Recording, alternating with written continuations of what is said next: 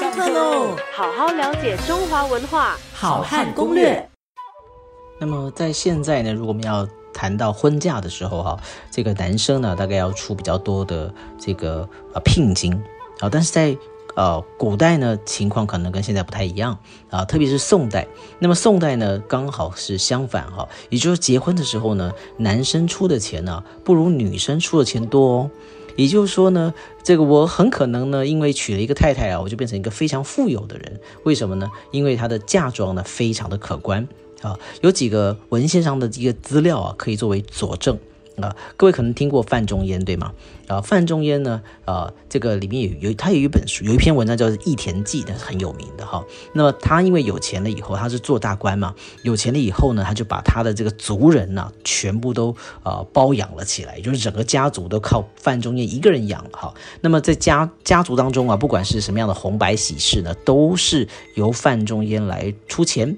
啊，那么为了要公平啊，所以他定了规矩，说男生娶媳妇的时候呢，啊就送二十贯，贯就是我们讲家财万贯的那个贯字哈，它是当时钱的单位，就是这个啊好多文钱把它串成一串啊，叫做一个贯。这样就是就是二十贯呢，就是这是一笔钱了哈。那么当时的这个这个呃宋代的这个贯呢，大概是呃二十五到啊五十元左右，好就是这样一贯。那所以各位就可以算算看，二十贯是多少钱多少新币哈。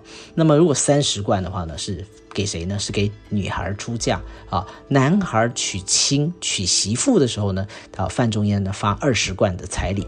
啊，那么族里面呢有女孩子啊要出嫁的时候呢，他就发三十贯的彩礼啊，所以很明显的呢，这对女生呢办嫁妆的钱呢比这个男生呢要多一点啊，这是一个小的例子。另外一个例子是非常呃具体了，就是谁呢？就是苏辙，就是苏或念苏澈哈，就是苏东坡的弟弟。在这个宋徽宗的呃初年的时候哈，那个苏辙呢，他就是要嫁女儿了。他为了要嫁女儿啊，他卖掉了他自己啊，在开封府啊附近买了一一块地啊。各位知道，当时宋代的首府就是就是开封嘛啊，那么就在首都的附近买了一块地。那么他因为要嫁女儿，必须要把它卖掉啊，卖了。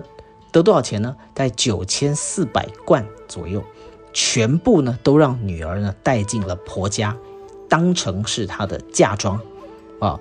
那么这个当时的这个一贯啊，这个是已经在宋代的后期了哈，就北宋的后期。那么这个啊一贯是多少钱呢？这个一贯大约是啊我们新币的啊，我们就算六十块吧。所以九千四百贯，各位可以算算是多少钱？啊，是相当相当的大，呃，所以苏辙呢，在他的日记里面哈，就写说啊，他是破家嫁女，什么意思呢？就是为了要嫁女儿啊，我几乎是倾家荡产，啊，为了要嫁女儿呢，我把房子，我把地都要卖掉，才能够啊嫁女儿，啊，那么第三个例子呢，就是原采，采集的采哈，那么把左边的那个手哈去掉。啊，那个手部去掉这个彩，元彩呢？